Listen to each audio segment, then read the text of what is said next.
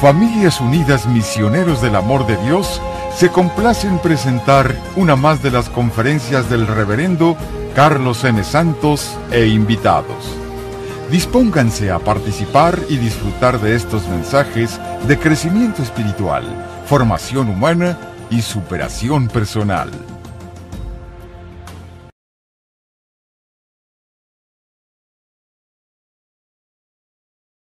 Y vamos a continuar con esta enseñanza. En este curso del curso de la felicidad, es una escuela de hecho, porque son, va en varias etapas lo que estamos viendo. Hoy voy a hablar de algo que lo hemos mencionado en otras ocasiones, pero que tenemos que mencionarlo en este curso. Tenemos que recordarlo. Y es el, lo que es el abandono, el someterse. La semana pasada estuve hablando mucho de el rendirse a la voluntad de Dios. Abandono, someterse, rendirse a la voluntad de Dios. Algunos de ustedes que estuvieron mis predicaciones o en, o en las clases que di, escucharon eso. Quiero mencionarlo brevemente porque me estaba meditando cuando voy en este curso en las vidas de los santos. ¿Cómo le hacían los santos para vivir felices? Me pregunto yo. O me, me he preguntado muchas veces. ¿Cómo es posible que muchos de ellos pasaron por cosas difíciles en su vida? A muchos de ellos, por ser seguidores de Cristo, los criticaban, los acusaban, los encarcelaban, los azotaban, y hubo algunos o bastantes que hasta los llegaron a matar por seguir a Dios. Y cuando te metes a profundidad a leer las vidas de estos santos, te das cuenta que ellos no cejaban en su empeño, no dejaban de perseverar. ¿Cómo? Digo, ¿cómo le hicieron estos hombres y estas mujeres ¿O por qué? ¿Qué los movía? Hasta la muerte llegaron. Siguiendo a Dios fieles en las buenas y en las malas. Y no nomás siguiéndolo de nombre o de, boca para afuera. No, no, no, no. En serio. Con esfuerzo, con trabajo, con ministerio, algunos hablando, otros calladamente según su ministerio, pero seguían a Dios y lo que más me impresiona es que seguían su vocación, su vida con entusiasmo. Todo tiene los santos, menos ser aburridos. Toda la vida de ellos, su vida eran entusiastas, alegres, contentas. Había santos, hombres y mujeres, solteros, casados, viudos. No me acuerdo de algunos divorciados, pero de seguro que ha de haber habido también santos divorciados. Porque los divorcios son cosas más bien del mundo moderno, pero había de todo. Y todos experimentaban ese entusiasmo por la vida, por seguir a Dios, por y lo escriben muchos de ellos y los que los conocían escriben de ellos. ¿Qué tenían? ¿Cuál es la receta de ellos? Para vivir en medio de las dificultades con alegría, con entusiasmo, con empeño y, no quiere decir que no pasaban por crisis de fe también. ustedes ven la vida de los santos, hace poco estaba platicando a unas personas de la vida de San Francisco de Asís, la semana pasada. Y San Francisco de Asís es una de las personas que me apasiona mucho porque es tan humano.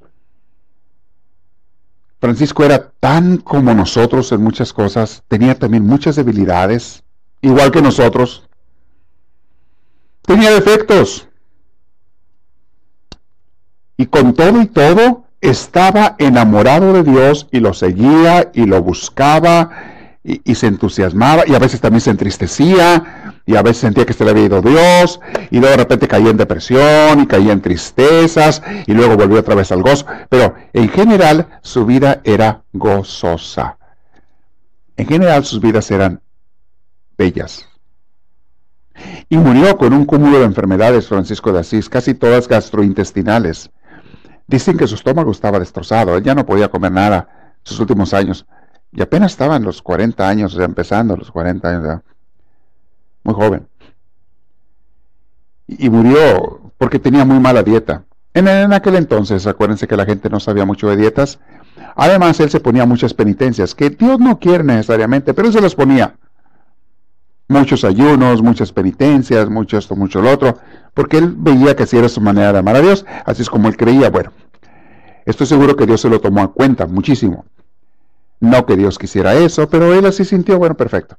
El caso es que él en medio de sus sufrimientos y demás, tenía alegría, tenía gozo, paz, entusiasmo, iba para adelante. También a veces perdía la paciencia, a veces se enojaba, a veces se frustraba, a veces lloraba de tristeza, de dolor, de ver lo que otra gente hacía.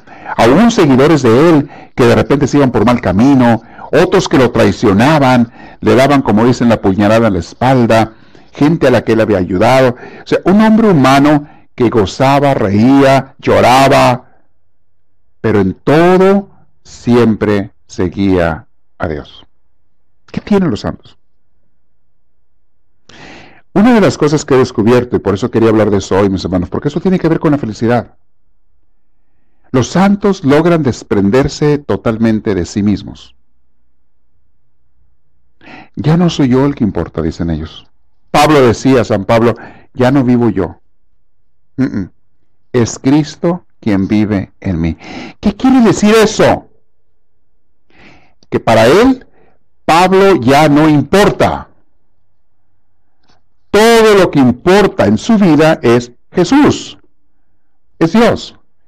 Y ese total abandono, esa total autonegación, es lo que hace a estas personas vivir con paz, con alegría, con entusiasmo, porque pase lo que pase, confían en Dios y dicen, si Dios lo quiere, que sea así.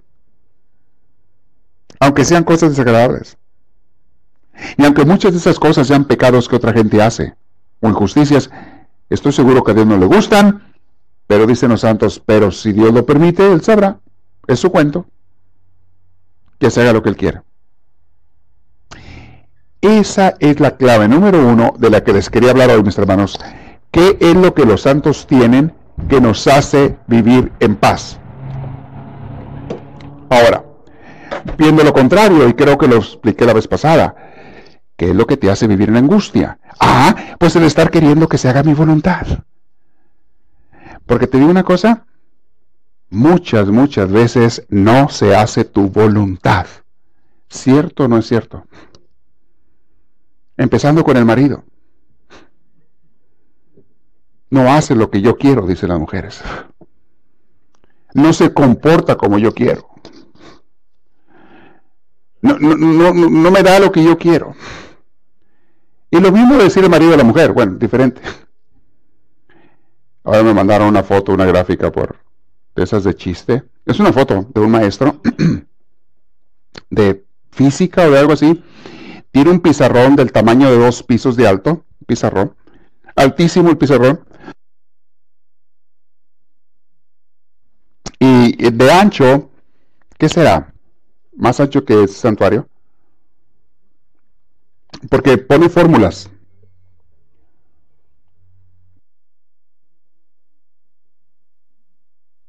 Está el pizarrón lleno de fórmulas.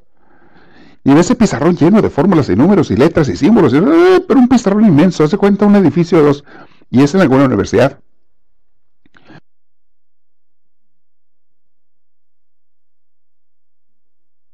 Y, esa foto, no sé en qué universidad la tomaron, pero alguien le puso abajo con letras, esto es lo que se necesita para hacer a una mujer feliz. y manda la fórmula, una fórmula imposible de leer y de entender. Y este, me la mandó una mujer, riéndose ya, porque son tan exagerados, dicen, porque dicen eso las mujeres. Pero bueno, eso era aparte del tema. Es una cosa chistosa que está diciendo. Y ya no sé por qué salió eso, porque me acordé. No, ya sé por qué. Mis hermanos, lo que te hace infeliz es el estar queriendo cosas que te hagan feliz. El estar aferrado a que se hagan las cosas como tú quieres. Entonces, lo primero, si tú quieres ser una persona feliz, mis hermanos, renuncien a ser exigentes renuncien a ser demandantes. Y eso me refiero con la gente que te rodea y también con Dios y también contigo mismo. Renuncien a querer que se haga tu voluntad. Ay, híjole, ¿cómo cuesta eso?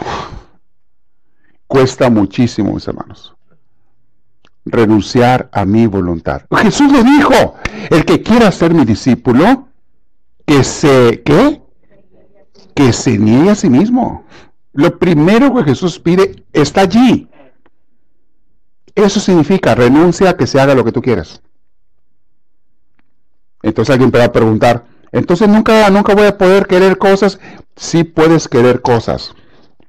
Sí puedes desear cosas. Sí puedes pedir cosas. Pero siempre di, pero si Dios quiere y si no, no hay problema. Ándele, ahora sí vas a ser una persona feliz. Porque pase lo que pase, tú estás contento con ello. Ah, pero es que me pasó una enfermedad grave, me pegó una enfermedad. Sí, pero si Dios la quiere, pues ya dije que se haga lo que Él quiera. Estoy contento. O me dieron el trabajo, o me trataron bien, o me trataron mal. Pues lo que Dios quiera, está bien. Acuérdense del tiempo, del, del cuento de Don Chuy. Buena suerte, mala suerte, quién sabe. Si ustedes aprenden a pensar así, van a ser personas totalmente libres. Y por libre me refiero sin ataduras ni cadenas en tu mente, en tu conciencia, en tu emoción. Vas a ser una persona feliz y en paz. Cuando decidas que no se haga lo que yo quiero. Eso es optar por la felicidad, que en el curso que estamos viendo los orientales le llaman el sukha. ¿Se acuerdan? Es optar por vivir en paz, vivir con una felicidad tranquila, de que lo que Dios quiera. En, algunas partes, eh, sobre todo en la India, gente muy religiosa, en el Tíbet, la gente de, originaria del Tíbet, cuando muere un ser querido, y hacen fiesta. Porque en sus creencias ellos dicen la persona no murió, pasa otra vida. Y, pasa otra vida diferente, pero y a veces mejor. En sus creencias de ellos dicen así, pero quedan en paz. Nosotros creemos que la gente se va al cielo, al, gozo eterno con Dios, y todavía estamos chille Quiere decir que estamos enojados porque no se hizo lo que queríamos. Sí, yo quería que se fuera al cielo, pero no ahorita. Así dice la gente. Yo quiero que mi familia se vaya al cielo, pero no ahorita. Ok, entonces ¿cuándo? No, pues dentro de 200 años. Pues no funciona así la cosa. Porque si se muere dentro de un año, o dentro de 10, o dentro de 20, vas a decir lo mismo. Sí, yo quería que se fuera a cielo, pero no ahorita. Entonces, ¿cuándo? ¿Es cuando tú quieras? ¿O es cuando Dios quiera o permita? Noten que puse la palabra permita porque no siempre Dios quiere que una persona se muera. Hay personas que las matan. Dios no quería que esa persona se muriera alguien le cortó la vida antes de tiempo. O puede haber sido un accidente provocado o causado por la misma persona. Hizo algo que no debía de hacer y se mató. Dios no quería esa muerte. La otra me hizo un señor tonto. No, no, no, padre, pues yo, yo, le doy el carro recio y lo que sea. Al cabo que cuando uno le toca, le toca. No, no te toca, te pusiste en el tocadero, que es diferente. Mira, métele el pescuezo en una sierra mecánica de esas. Al cabo que cuando te toca, te toca. Mételo. El pescuezo. Al cabo que no te vas a morir si no te toca, ¿verdad? Tú mete el, pescuezo en la sierra. Al cabo no. No seas tonto. Tú te estás matando. Hay gente que hace cosas tan riesgosas, peligrosas, con esa idea tonta. Que cuando te toca, no, no, no te tocaba. Ni Dios quería. Tú lo buscaste. Tú lo provocaste, tú lo causaste. Y quiero decirte una cosa, Dios te va a pedir cuentas de eso. ¿Cómo? No sé. Pero Dios te va a pedir cuentas. ¿Qué hiciste con la vida que te presté? No, Señor, pues yo la puse en riesgo y yo me la quité pues, de una manera accidental porque la puse en riesgo, porque yo pensaba que cuando te toca, te toca. Así. Ah, a decir, Dios, lo que te va a tocar ahora son unas buenas nalgadas, te vas un rato al infierno, órale. O no se te va a mandar, es lo que te va a tocar ahora. No te hagas tonto. No es así como funcionan las cosas. Pero bueno, en fin. Entonces, eh, por eso dije yo, pero cuando Dios quiere la muerte de una persona, pues está bien, cuando Dios quiera. Cuando Dios sí quiere la enfermedad o la permite, está bien, lo que Dios quiera. Yo sé que no es fácil, mis hermanos, de lo que voy a hablar hoy, es más fácil decirlo que hacerlo. Es más fácil aceptarlo en la mente que aceptarlo en el corazón. Hay muchas cosas que las entendemos, las comprendemos decimos, sí cierto, pero ah, no puedo ponerlo en práctica. Ok, está bien, no te desesperes. Hay toda la vida por delante, lo que Dios te permita vivir para estar trabajando con eso. Señor, ¿cómo acepto tu voluntad? ¿Cómo renuncio a mi ego, a mi yo? ¿Cómo renuncio a que se haga lo que yo quiero? No tienes que lograr en un día, pero que sepas y que estemos trabajando en eso. Ahora, cuando quieras hacer cambios fuertes en tu vida y no puedes hacerlos, cambios buenos, positivos, siempre pídele la ayuda a Dios. Dios nunca te va a desoír si tú quieres hacer un cambio positivo en tu vida. Dios no te va a decir no cuando es algo que Él quiere. Si tú no puedes, pídele y Él te va a ayudar. Él, te va, él sabrá cómo le hace. Es problema de Él. Déjaselo a Él si tú de verdad no puedes. Por ejemplo, se lo digo a mucha gente que no puede perdonar a alguien más. Tú no puedes perdonar, ok. Pídele a Dios que te dé la sanación del corazón y que puedas perdonar a esa persona. Yo sé que tú no puedes y reconócelo ante Dios. No puedo, Señor. Por eso le vas a decir, ayúdame, Señor, porque yo no puedo. O quitarte ese vicio o esa debilidad tan grande en la que caes seguido. Tú a lo mejor no te la puedes quitar, pero Dios te puede dar la fuerza para superarla. Dile, Diosito, ayúdame, yo no puedo, pero contigo sí puedo. Entonces, tú me ayudas, Señor, ayúdame. ¿Y cuántas veces lo vas a pedir? ¿Una vez nada más? No, todos los días, hasta que te ayude, hasta que te dé la luz. San Pablo le pidió a, Dios que le quitara una debilidad que tenía, y lo dice él en su carta. Varias veces le pidió a Dios que me quitar este aguijón. Se tengo un aguijón en la carne. Era una debilidad, que él tenía. Varias veces le pedí que me quitara. Sácame, quítame esta espina de mi carne, Señor. Y Dios me dijo, no. No, Pablo, porque te basta mi gracia. Entonces, muchas veces Dios no te quita la debilidad, pero te da la fuerza para irla superando día tras día. Como dicen en doble A, un día a la vez. Nunca dejas de ser alcohólico, pero con la ayuda de Dios lo puedes superar para toda la vida, como mucha gente lo ha hecho, gracias a Dios. Te basta mi gracia. La debilidad ahí va a estar, siempre, pero te basta mi gracia. En otras palabras, no te me despegues. En otras palabras, no te apartes del que te da la fuerza para no caer. Pero bueno, Dios te quiere liberar de muchas cosas, ¿ok? Ahora, yo sé, hay situaciones y eventos desagradables en la vida y no significa que te van a gustar. Hay gente que te hace cosas malas, hay cosas, situaciones que te pasan malas. No quiere decir que te tienen que gustar. No, no, no, somos humanos.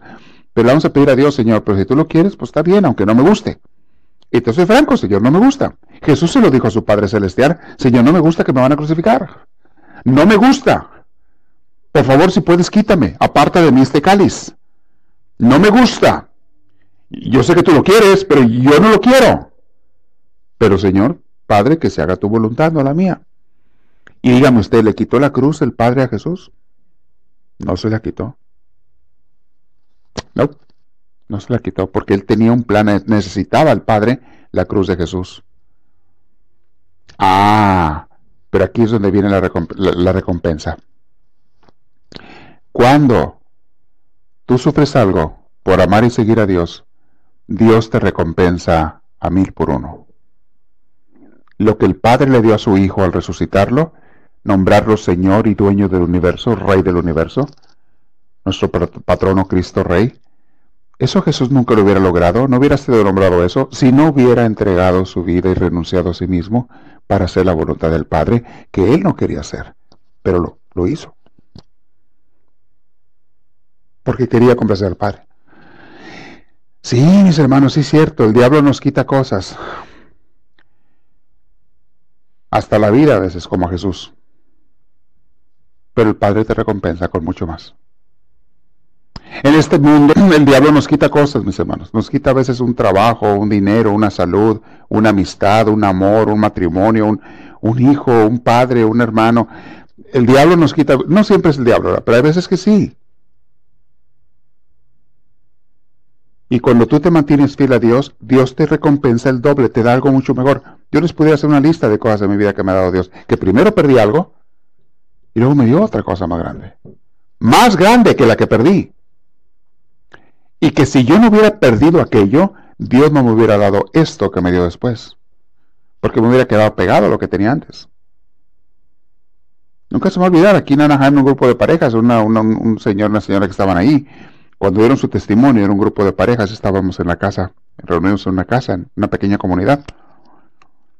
Y comenzó el Señor a dar su testimonio de cómo él se había casado hace tantos años y, y este, y, él amaba mucho a su esposa. Dice, tanto la amaba que era como mi Dios, mi esposa. Para mí era como mi Dios. La verdad dice, yo siempre he creído en Dios y íbamos a misa los domingos, pero para mí mi, mi cielo, mi todo era mi mujer. Y un día, la mujer conoció a otro hombre y lo dejó a su marido para irse con el otro. Dice él, él nos estaba platicando, yo sentí que mi vida se, se acabó. Mi vida se me había destrozado. Perdí básicamente a lo que era mi Dios. Perdí todo. Lo que más me dolía en la vida. Sufrí por un año, no sé cuánto, no me acuerdo los datos de cómo lo dio, sufrí por un tiempo, muchísimo. Lloré, lloraba, me dormía llorando por las noches. Le reclamaba a Dios como si fuera culpa de él. Le reclamaba a Dios, le pedía cuentas y cuánto. Y dice, como al año, conocía ella, y apunta a la mujer que estaba al de él.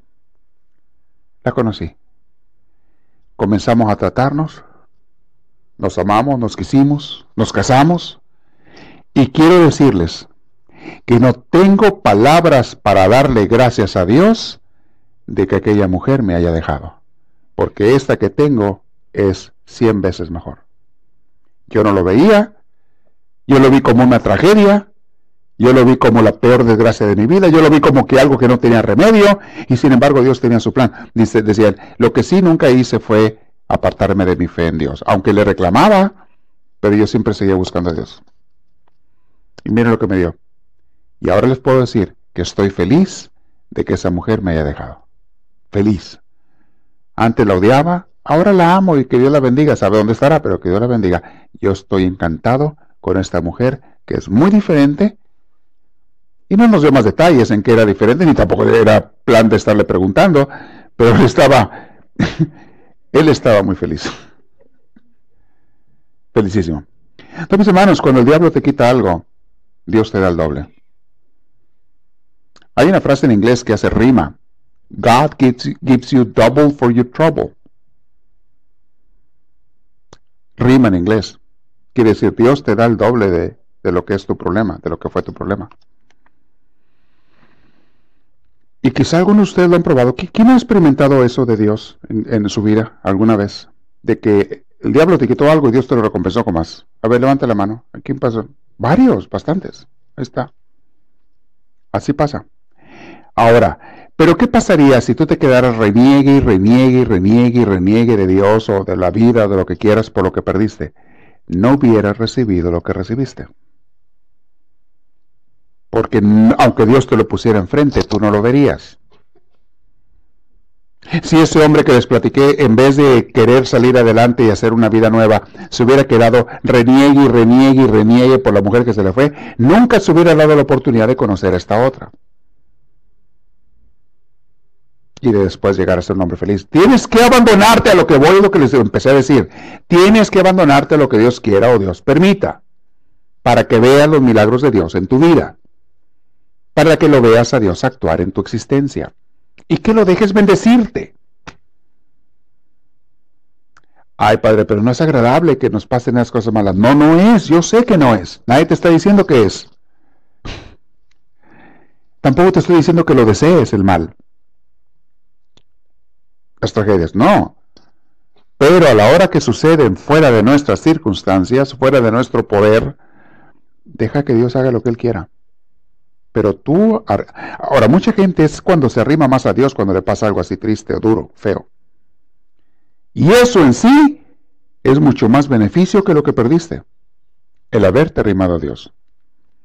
En la iglesia tenemos a gente que llegó después de una gran crisis, a raíz de esa crisis, se arrimaron a Dios. Y aquí tenemos entre ustedes quizá algunos que por esa crisis ahora están en el camino con Dios y están caminando hacia con Dios. ¿Hay alguien aquí que pueda levantar su mano? Oh, varios. Y de varios de ustedes me consta, porque me tocó ser parte de, esa, de ese proceso, de ese cambio en sus vidas. ¿Estamos captando el punto? ¿Qué hacían los santos? Ok, sigo hablando. Opta por la paz, opta por la tranquilidad siempre, opta por Dios. Ahora, vive una vida de sencillez, porque vida de sencillez es vida de paz. Deja de complicarte la vida queriendo más cosas, queriendo abarcar más cosas, exigiendo más cosas, no nada más materiales, también cuestiones de tratos, de personas y demás. Deja de complicarte la vida y llévate una vida de sencillez. Los grandes sabios aprenden eso. Muchos de ellos renuncian a todas las cosas materiales, o a casi todas, para tener una vida tranquila. Porque cada cosa material más que tienes es un pendiente más en tu vida. Y si no pongas a analizar, cada cosa que adquieres es un pendiente más. Opta por una vida de sencillez, donde goces la vida y no dependas de las cosas para gozarla. Las cosas te dan emociones, pero no te dan la felicidad, no te dan el suca. Te dan emociones temporales y pasajeras, y luego se acaba la emoción. Opta por una vida de sencillez. No andes complicándote la vida con ni con ambiciones, ni con enojos, ni con recores. No vale la pena. Ahora, otra frase, otra, otra enseñanza de este día. Di no al pesimismo. ¿Se acuerdan de esa frase de di no a las drogas? ¿Se acuerdan de la frase? Ok, hay otra. Di no al pesimismo, eso lo hice yo. Deja de estar pensando mal, negativo, triste, amargado, esperando lo peor. Di no al pesimismo. Di sí al optimismo. Hay un fenómeno que se da en la sociedad, en la cultura, al menos en nuestra cultura en Estados Unidos, en Latinoamérica, en, Europa, que es lo que conocemos como el mundo occidental. Porque el mundo en cuestión de cultura se divide en dos partes principales. La cultura oriental, que es China, India, Japón, los países orientales, Vietnam, Camboya, eso es el oriente, y el mundo occidental. En la, cuestión cultural así se define, la cuestión histórica también, eh, las enseñanzas que se han llevado son muy diferentes en el mundo oriental al mundo occidental. Mundo occidental es Europa y América, principalmente. África no entra tanto, está en una cosa intermedia, porque ha sido muy afectado por el mundo occidental, pero no deja de ser diferente. Pero no voy a meterme en eso. Entonces, lo que es Europa y América, América desde Alaska, Canadá hasta Chile, Argentina, Europa y América son el mundo occidental y nuestra mentalidad occidental es muy diferente a la mentalidad oriental. ¿Ok? Muchas veces lo he mencionado, pero a lo mejor mucha gente no estaba consciente de esa diferencia. Los occidentales somos más materialistas, más hedonistas, o sea, siempre buscando los placeres. Somos más eh, desarrollado científicamente. El mundo occidental tiene la, ha tenido por muchos años, ya no tanto, ya se está emparejando la cosa, pero por muchos años los avances científicos. Sin embargo, en lo que se refiere a cómo vivir feliz, cómo vivir en paz, el mundo oriental es el mero bueno. De ellos hemos aprendido. Tanto así que alguna gente decía, Jesús, las cosas que aprendió de seguro que se fue al mundo oriental a aprender. Decían, alguna gente que no quiere aceptar que Jesús es el Hijo de Dios y demás, eh, empiezan a inventar historias. Uno dicen que llegó en un platillo volador, que los marcianitos lo trajeron y que... Hay gente tonta que inventa cosas. o, otro dicen, no, se fue a la India a estudiar con los allá, con los hindúes, o, al Tíbet, allá, estaba Jesús. Eh, dejen de inventar tonterías. Pero bueno, eh, son mundos muy diferentes. En el mundo occidental estamos afectados por una mentalidad negativa. Europa y América. Pensamos o nos hacen pensar que todo por lo general es malo, incluyendo a ti mismo. El mundo de las iglesias católicas incluso, el cristianismo, no tanto el protestantismo, sino el cristianismo católico, fue muy afectado por las enseñanzas de San Agustín. San Agustín, un gran teólogo ¿eh? del siglo IV y V, un gran teólogo. Él nos explicó muchas cosas de Dios. Pero él, una de las cosas que él explicó, que ya últimamente las iglesias, las iglesias católicas nórdicas o del anglosajonas, eh, del norte de Europa y de, Estados Unidos, Canadá, ya no se dejan llevar por eso. Pero San Agustín fue el que nos dijo que nacimos con un pecado original. Esa es la idea de él, de él viene. Que nacimos malos. Que nacimos pecadores. O sea, que nacimos basura. No, no tanto así, ¿verdad? Pero, y, sí, sí hay algo de eso que somos débiles y todo, claro que sí. Pero él fue el que desarrolló toda la teología del mal. Eh, en el alma, en la persona, y, que somos malos. Yo, últimamente, los últimos bastantes años, en las iglesias católicas, eh, especialmente nórdicas, las del norte, no las del sur, ah, porque en el catolicismo también hay ramas, hay muchas iglesias católicas diferentes. Y la misma iglesia romana, en la cual muchos de nosotros hemos sido formados, la misma iglesia católica romana, no todos piensan igual en la iglesia católica romana. Tienes obispos y sacerdotes que piensan de una manera y otros que piensan de otra. Los del norte, los de los países del norte de, Europa y del norte de América, que vienen influenciados, influenciados por los países anglosajones, ellos piensan más positivo de la humanidad. Los países del sur, que es Roma, España, Francia y de ahí Latinoamérica, por conquistados por España, Latinoamérica, tendemos a pensar más en el negativismo de que somos malos, el sufrimiento. Los noticieros no hacen más que pasarnos cosas malas, ¿no es cierto? En todo lo que nos pasa. Entonces, se te va formando una mentalidad de que vivimos en un mundo malo. Tú eres malo, yo soy malo, los niños nacen malos, el mundo es malo, mis hermanos, y hace que la gente crezca con una mente pesimista una mente negativa, esperando lo peor, todo malo. Así pensamos. De hecho, los psicólogos norteamericanos y algunos europeos han, le han puesto un nombre a esta mentalidad social que hay en muchas culturas y religiones. Le llaman el síndrome, el síndrome del mundo malo. En inglés le llaman The Wicked World Syndrome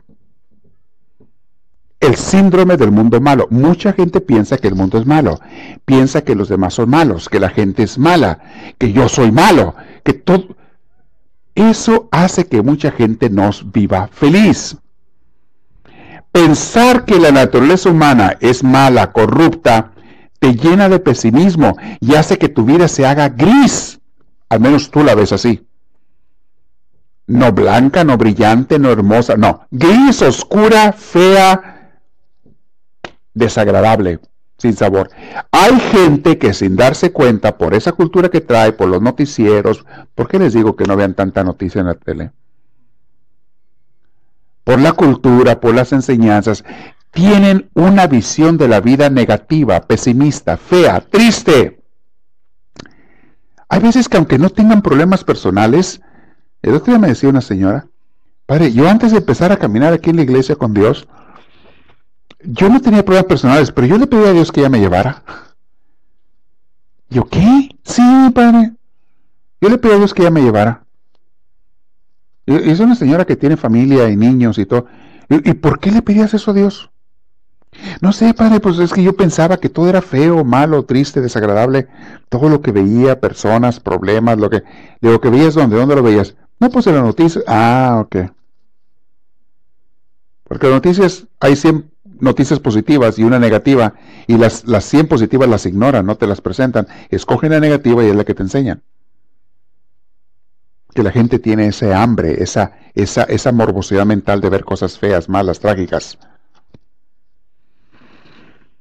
de los artistas, tú ves eh, revistas de artistas y, no te dicen mucho que eh, la pareja de estos artistas y sus niños viven felices, sus niños llevan una buena educación. No, no te dicen eso. Te están hablando de los otros que se divorciaron, que se pelearon, que son infieles, que ya esto, que de eso te hablan. ¿Cierto o no es cierto?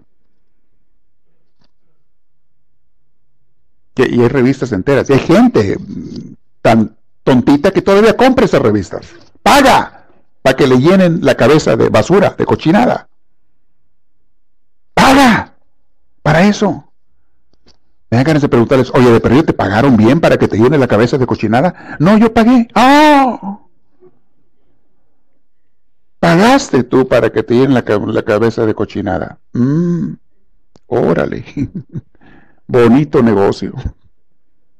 Qué buen negocio haces. Pago cable de televisión para ver canales de cochinada. Ándale. Y, te lo regalan el cable y te pagan por verlo. No, no, yo pago. Ah, tú pagas para que te llenen la... Órale. Y a tus niños también sí. Mmm, interesante. Muy interesante. Entonces crece la gente con esa mentalidad tan fea, mis hermanos, pensando que todo es malo. Entonces tú le dices a una persona esta, oye, ven, vamos a tomar un curso de la felicidad, de cómo aprender a ser feliz. ¿Qué es eso? Eso no existe, te dicen. Es son tonterías, eso no existe. El mundo está amargado. Y luego yo pregunto, ¿de veras Dios creó un mundo feo y amargado? ¿O cada quien se lo está haciendo? ¿De veras Dios no te da a ti lo necesario para que vivas en paz y feliz? ¿O más bien no sabes cómo vivir y por eso te haces la vida difícil? ¿Cómo vas a aprender si nunca te permites estudiar? ¿Cómo, ¿Cómo, vas a crecer y mejorar si nunca te permites intentarlo y tratarlo? ¿Cómo vas a recibir luz si tú siempre tienes los ojos cerrados? No, mis hermanos, el pecado no es ser ignorante. El pecado es no querer aprender. Es el pecado. Ignorantes todos nacimos ignorantes. Pero aquellos que no quieren aprender a cualquier etapa de su vida son los que cometen el pecado de la ignorancia. Porque ahí sí hay culpabilidad. Ah, no, a mí nadie me tiene que enseñar nada, yo ya sé todo, dicen algunos por ahí. ¿Sabes todo? ¿De qué? ¿Sabes todo? No se sabe ni cómo te llamas, yo creo. Te escriben su nombre chueco. Me acordé del chiste de aquellos borrachitos. Que los pescó el diablo cuando eran bien borrachos en la calle. Vengan para acá, chiquitos. ¡Ah! Y el diablo dijo los borrachos. Se nos apareció el diablo. Dijo el diablo, ¿y qué estoy haciendo aquí, diablito? Vengo por ustedes dos. Los compadres. ¿Cómo? ¿Sí? Por borrachos me los llevo al infierno. No, no, diablito, por favor no hagas eso. Danos una oportunidad. Ah, bueno, pues le voy a dar una oportunidad. Pues digan ustedes eh, la primera inicial de su nombre y si yo no se los adivino en tres veces su nombre, están libres, no me lo llevo. Pero al que le adivine el nombre, me lo llevo para el infierno. A ver, tú empecé primero. ¿Con qué letra empieza tu nombre? Dice el otro, pues con J. No, pues eres José. Sí, ah, para el infierno, vámonos. Pero no era este José, era otro. Y luego el segundo, ¿y tú, tu nombre dónde empieza? Pues, pues con J también. Ah, no, pues fácil. José también, ¿verdad? No. ¿No te llamas José? No. Ok, fácil. Juan. Tampoco. Jesús. Tampoco. Julián. Tampoco. Oye, le digo como si el nombre. No, dijo el diablo, pues me rindo. ¿Cuál es tu nombre? Pues Felipe, hombre.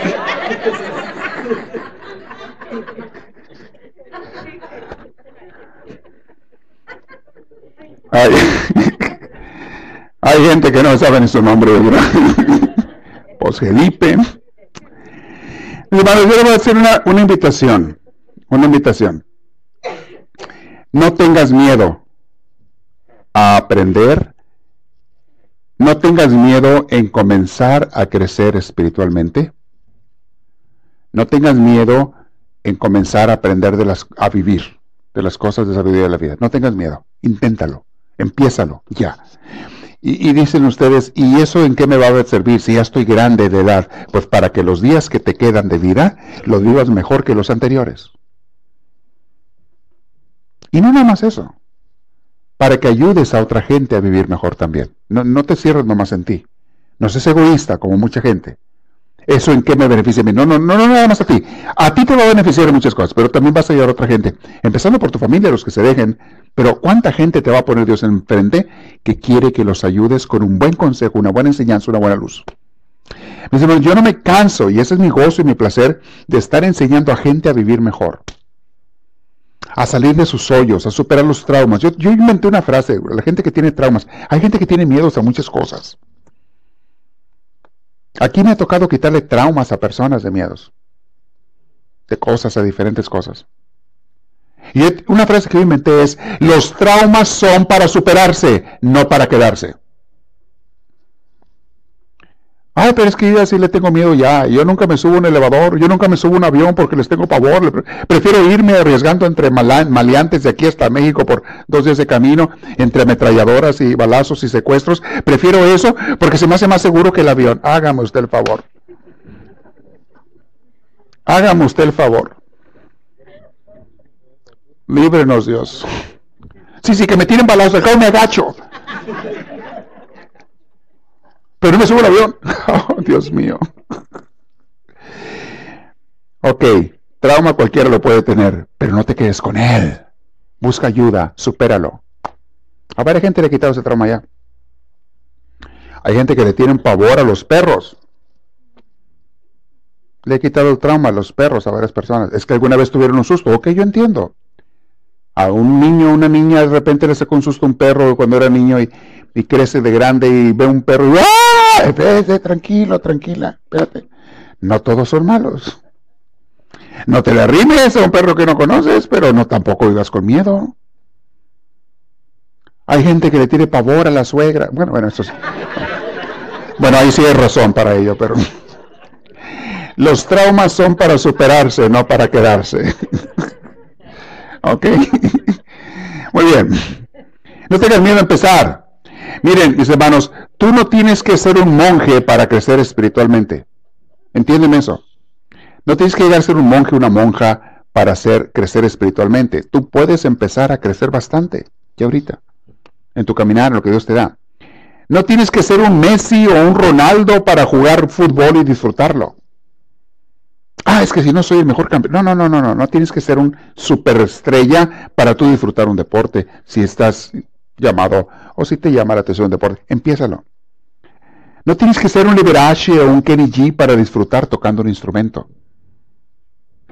No tienes que ser un experto. ¿Ok?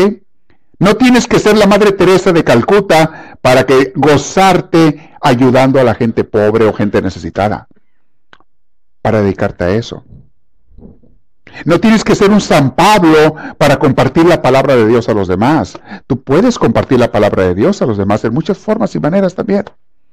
Todos estos personajes que Dios ha permitido que vivan en la vida son modelos y motivadores para que nosotros sigamos sus caminos o sus ejemplos. Pero no tienes que llegar a ser como Él para tú crecer. Si tú esperas a ser un super profesional para hacer algo, oye, pues nunca vas a hacer nada.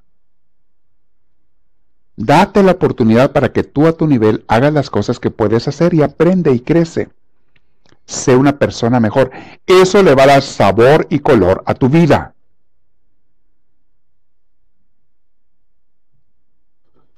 Hace unos años estaba dando unos cursos en, México, en Monterrey. Los que doy, me acuerdo que esa vez de una vez di como perros y gatos, creados para ser felices, lidiando con mis hijos, cómo vivir y trabajar con personas imposibles. Iba a dar yo esos cursos allá. había un arquitecto que conocía y que iba yo, un señor arquitecto, creo que era arquitecto o algo así, su profesión. Me lo presentaron y todo, y conocía a mucha gente que iba a los retiros y todo.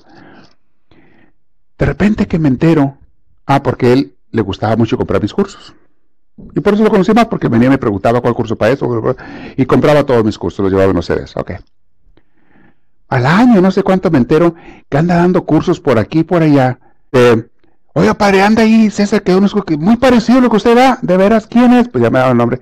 Ah, ya sé dónde lo sacó.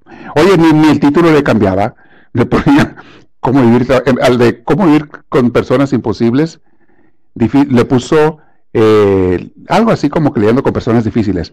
Pero a la hora de estar hablando, lo, lo encuentran en YouTube, ahí está en YouTube. A veces se les salen las palabras que yo uso, las palabras que yo dije, las palabras y los ejemplos que... y digo, bueno, qué bueno. Y, alguien me dijo una pero no me da coraje. No, ¿por qué me da coraje? Me da gusto que esté ayudando a gente. Lo que no me gusta es que no da crédito a de dónde lo tomó. Eso por él, no por mí. Se me hace más honesto cuando dicen, oye, aprendí de tal persona y ahora yo estoy dando enseñanza y todo. Qué bueno. Me da gusto cuando dice una persona. Pero, pero de que lo haga, me da gusto. Y está en la tele y da, cursos, anda por muchas partes del mundo, lo invitan y todo, y, da enseñanza y todo. ¡Qué bueno! Y fue una persona que no es su profesión, no es su especialidad, pero él, él quiso aventarse, sintió el deseo y, y, vea, pues por lo que oigo, se le junta llena auditorios de gente. Tiene auditorios de gente, de mucha gente. Aquí en Los Ángeles anda él mucho dando cursos y en México, en otras partes. Yo, qué bueno. ¿Qué te quiero decir? A lo mejor hay muchas cosas que tú también pudieras hacer y, no las has hecho por miedo o porque falsa humildad o por qué no las has hecho. Aprende de otras gentes y tú haz cosas buenas, cosas buenas que beneficien y ayuden a otra gente. Aprende. Tú puedes compartir. Tú puedes dar. No tienes que ser el más experto del mundo. Entonces, hay mucha gente que son modelos y, que nos pueden inspirar. Aprende y hazlo. Ok. ¿Han oído hablar ustedes mucho de la meditación? Ahorita últimamente se ha hecho un auge en muchas gentes, en muchas culturas, de que hay que meditar, hay que meditar, hay que meditar. Hay libros, hay revistas, hay, hay, artículos, hay clases en las universidades, hay muchas cosas que te dicen meditar. Y hay muchas formas de meditación. Pero es cierto lo que yo también les he dicho, tienes que meditar. ¿Qué es la meditación? Les digo que hay muchas formas de meditar. Los que somos seguidores de Jesús, de Cristo, usamos la meditación, aprovechamos lo que nos enseñan las culturas orientales y otras gentes de meditación. La meditación, los más grandes maestros de la meditación son los orientales y los monjes eh, católicos, carmelitas y ellos han sido maestros de meditación por siglos. Los orientales por miles de años. Y lo que te enseñan con la meditación es a relajar tu mente. Usas la respiración como eres enseñado usas tu mente contando la respiración, relajas tu cuerpo y todo, y permites que tu mente encuentre paz. Cuando tú haces por lo menos 15 minutos de meditación, cuando terminas, tú te das cuenta de esa serenidad y tranquilidad que sientes. Tu mente está más enfocada. Hay muchas empresas aquí en Estados Unidos, imagino que en otras partes del mundo también, que ya están pidiéndole a sus empleados que, hagan un descanso en el trajo de 15 a 20 minutos y se vayan a meditar. Les han puesto cuartos de meditación. Google es una de las empresas que hace eso mucho. Les trae maestros de meditación, tienen miles de empleados aquí en al norte de California, tienen miles de empleados y este, ahí en el Silicon Valley, y les ponen sus salones de meditación y les ponen clases y cursos y les piden a los empleados, hey, tómense tiempo pagado, pero váyase usted media hora, se le paga su como trabajo, pero váyase media hora a meditar y han descubierto que la gente hace mejor su trabajo, están más en paz, más alegres y contentos aquí, y obviamente también la familia, cuando hacen meditación. ¿Por qué hay gente tan cabezona que no quieren intentarlo? Hay gente que no quiere ni siquiera intentarlo. Les dije, el pecado no es ser ignorante, el pecado es quererse quedar así. Inténtenlo. Hey, que no tengo media hora. No, ok, no te preocupes. Hazlo 10 minutos. Encontré una meditación en internet, pero está en inglés para los que entienden inglés. Se llama Headspace, una aplicación, perdón. Ah, que te da 10 cursos, te enseña a meditar de una manera, eh, te da 10 cursos de 10 minutos cada uno. Ya después tienes que pagar una membresía para que te dé más y demás, pero por lo menos toma esos 10 cursos. Este, está para los teléfonos, la encontré para Android, luego la busqué para, para Apple, para y no la encontré para Apple. Para Apple tienen otra, pero esa la tienes que pagar desde el principio para los iPhones y, iPads. Pero para Android, de los que tienen, sí la está gratis. Te da los 10 primeros gratis. Y te enseña en minutos, nomás que le gusta en inglés. Es un monje, es un monje budista, creo, del Tíbet o algo así, el que da esto. Es inglés él, de Inglaterra. Él da este, estas enseñanzas. Hey, si alguien no tiene la menor idea de cómo úsalo. Y, los que tenemos la fe en Jesús, ya pones ahí después tu amor a Dios, tu fe a Jesús, las palabras de, adoración a Jesús, pero usa la meditación, usa la oración, conéctate con Dios. La gente que no conoce a Dios por este nombre, que hace nomás la meditación, sin darse cuenta, como quiera se conecta con Dios. Es algo muy bonito. Y eso te llena de paz. Lo importante es que pases tiempo con Dios. Les he platicado cuando estaba en el seminario, me gustaba mucho a mí irme a la capilla del Santísimo en las noches. Cuando ya mis compañeros se dormían, se los dije la vez pasada, ya mis compañeros se dormían y a mí me gustaba irme un rato. No me acuerdo si me iba 15 minutos o 20 minutos. No, yo no tomaba tiempo. un rato me iba a, estaba ya la capilla en, oscuras, nada más se veía la lámpara del Santísimo. En esa lamparita me iluminaba suficiente para ver por dónde caminaba y todo, y encontrar mi asiento y me ponía a orar. Yo no sabía en aquel entonces, pero ya estaba meditando. Y, eso me daba paz. A veces traía problemas. A veces había problemas en mi familia que me hablaban por teléfono y me decían porque estaban lejos. Y el, aparte del problema familiar, lo que más me afectaba era que estaban lejos y no podía hacer yo nada. Quisiera ayudarlos y no podía. Y me dolía en el alma y iba y me desahogaba con Dios y, ahí, y siempre salía fortalecido, sanado, en paz, después de llegar en angustia. A veces en el día quería yo hacer oración, pero en el día todo el mundo andaba por todos lados, seminaristas, los compañeros, y había un cuarto, atrás de la capilla había un cuarto de escobas donde yo me encerraba. un cuartito chiquito, donde guardaban las escobas. Yo me metía y me encerraba y tenía una silla. Y me ponía yo hacer mi meditación, mi oración. Sin estar 100% consciente de lo que hacía, ya desde entonces estaba buscando ese lugar, ese momento tranquilo con Dios. Y estoy seguro que eso fue lo que me mantuvo a través de muchas dificultades y años de, todo tipo de esfuerzos. Yo pienso que lo que más me costó en el seminario fue lo que yo entonces no sabía qué era, pero yo casi todo mi seminario sufrí de ansiedad. Yo te los he contado a ustedes de eso. 12 años de sufrir ansiedad. Y los que han sufrido eso y lo, la sufren, saben de qué estoy hablando. Es algo terrible. Es algo bien feo. Lo que la gente conoce como los nervios.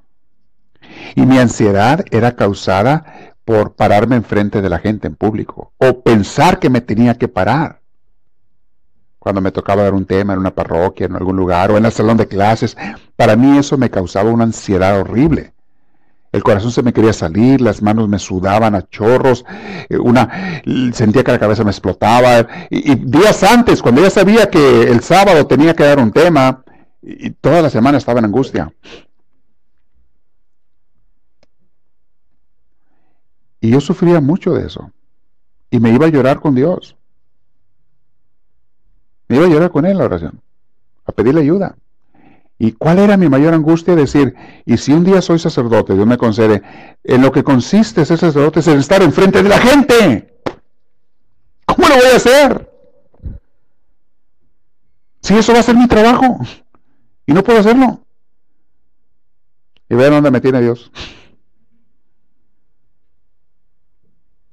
Después, años después, ya de sacerdote me di cuenta, o sea, analizando en retrospectiva, meditando, me di cuenta, el demonio me estaba atacando feo. Feo. Quería desanimarme, quería sacarme, quería... Él sabía lo que Dios tenía planeado para mí. No es tonto. Sabía por dónde me llevaba Dios y me estaba atacando precisamente con lo que yo iba a hacer, que era enseñarle a la gente, estar enfrente de la gente. Y no me quitó Dios, no me sanó de la ansiedad hasta que ya estaba ordenado de diácono yo aquí en la parroquia de San José en Santana. El primer día que tuve que pararme enfrente a predicar. Ya les he predicado, no tengo que contarles toda la historia, pero fue una muerte para mí, pero ese día me sanó Dios. Y aquí estoy. Muchos años después. Siempre la oración, la meditación es tu fortaleza. Y yo tenía una frase que, que Dios me la ha de verdad, pero yo pensé que yo la había inventado cuando estaba yo sufriendo ante el Santísimo en la oración allá en el templo o en mi cuarto de escobas, me ponía a orar, yo todo angustiado. Y, y yo decía esta frase, cuando todo el mundo me falla o me falle, me queda Dios. Era mi frase.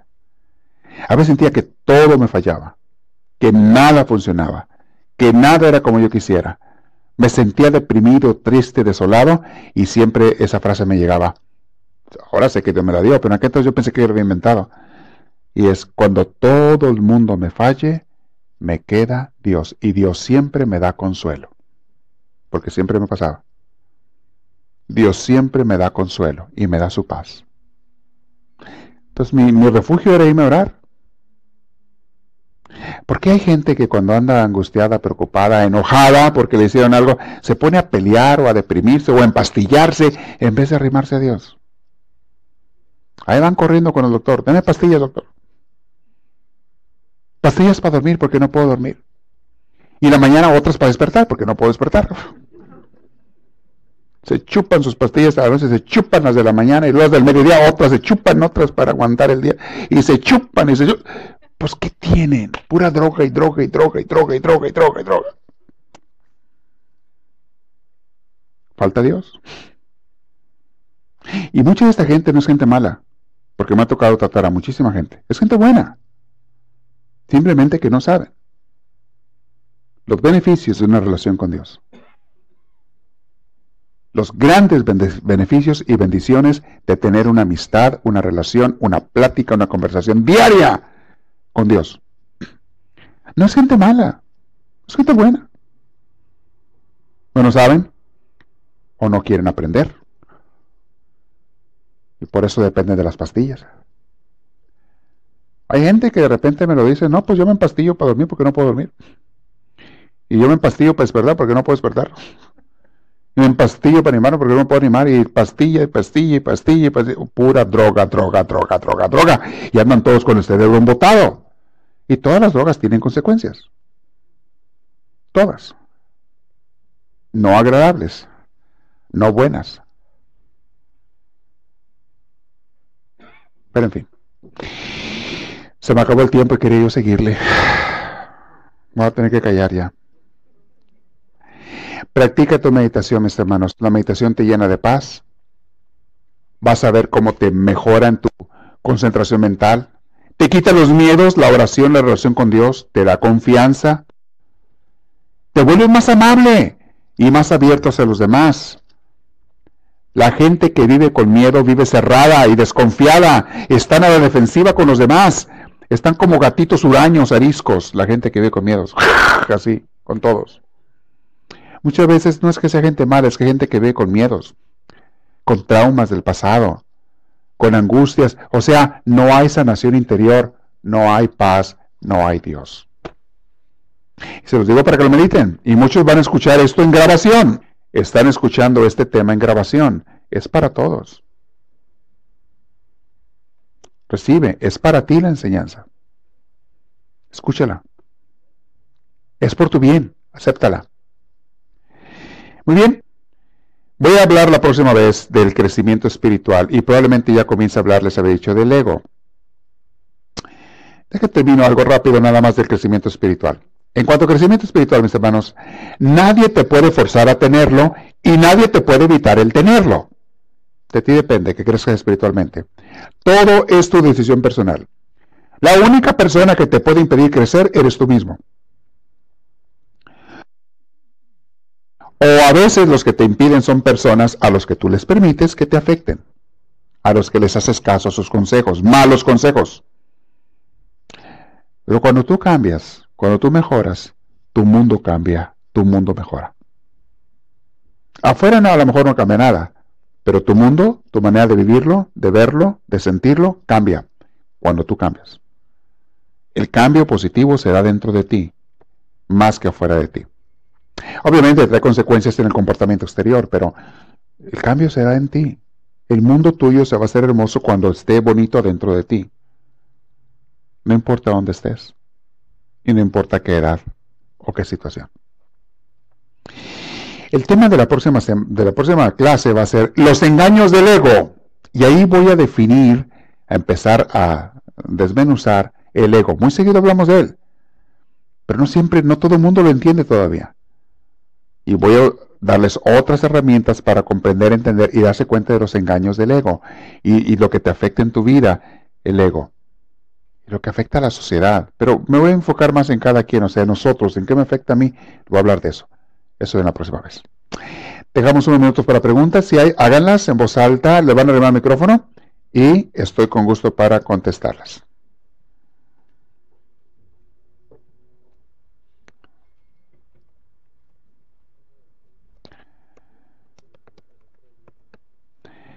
Digan a ver quién tiene preguntas y les arriman el micrófono. ¿Nadie tiene preguntas? Ay, qué sabios. Bendito Dios. sí sabe más que yo, claro. No lo dudo en muchas cosas.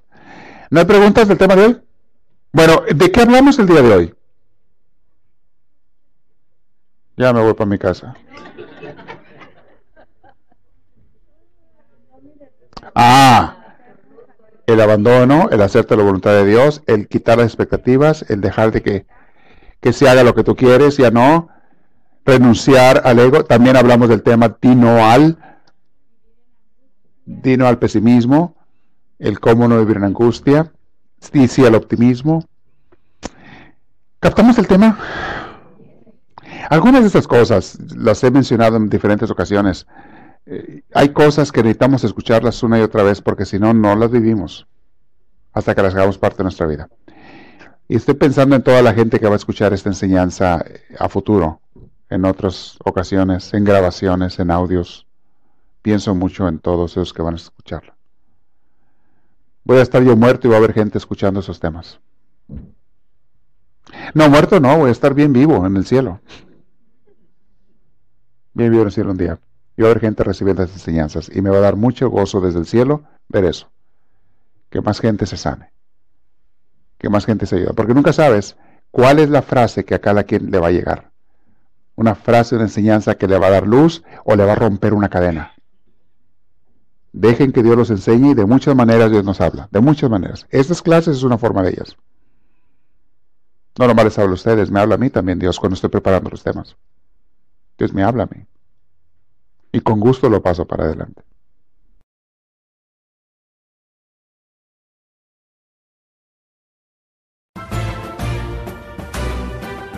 Esperamos que esta reflexión les haya fortalecido en su progreso y crecimiento, tanto humano como espiritual.